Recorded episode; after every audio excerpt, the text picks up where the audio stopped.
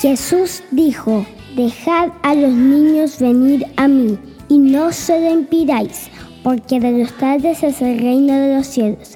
Mateo 19, 14. porque de los tales es el reino de los cielos.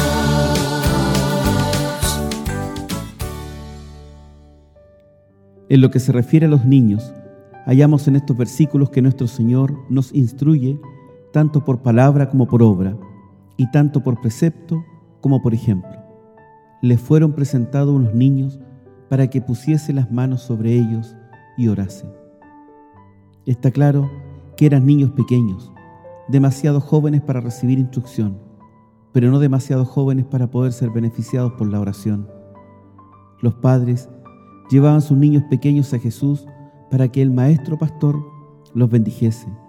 Los discípulos vieron esto como una intrusión y una ocasión enojosa y reprendieron a los padres. Pero Jesús intervino con aquellas palabras que desde aquel entonces le han hecho ser querido por niños de todas las edades. Dejad a los niños y no les impidáis que vengan a mí, porque de los tales es el reino de los cielos. Saquemos de estos versículos ánimo para intentar grandes cosas en la instrucción de las escrituras a los niños. Tratémoslos desde sus primeros años como a quienes tienen almas que se habrán de salvar o de perder, y esforcémonos por llevarlos a Cristo.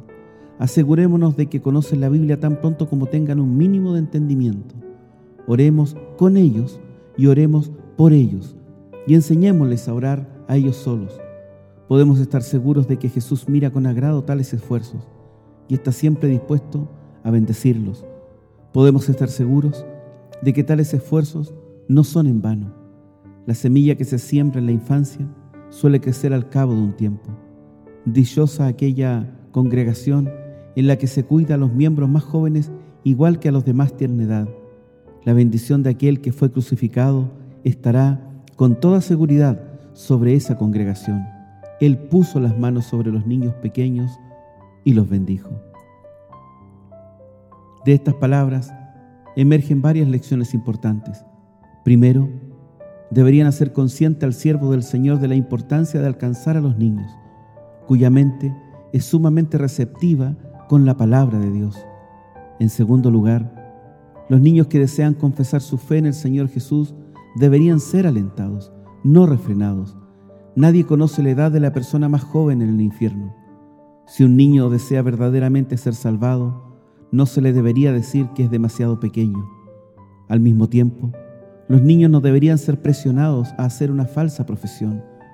Por lo susceptibles que son los llamamientos emocionales, deberían ser protegidos de modos o de métodos evangelísticos de presión.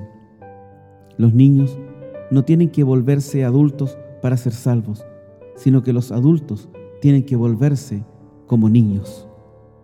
En tercer lugar, estas palabras de nuestro Señor responden a la pregunta, ¿qué sucede con los niños que mueren antes que lleguen a la edad de la responsabilidad? Jesús dijo, Dejad a los niños venir a mí y no se lo impidáis, porque de los tales es el reino de los cielos.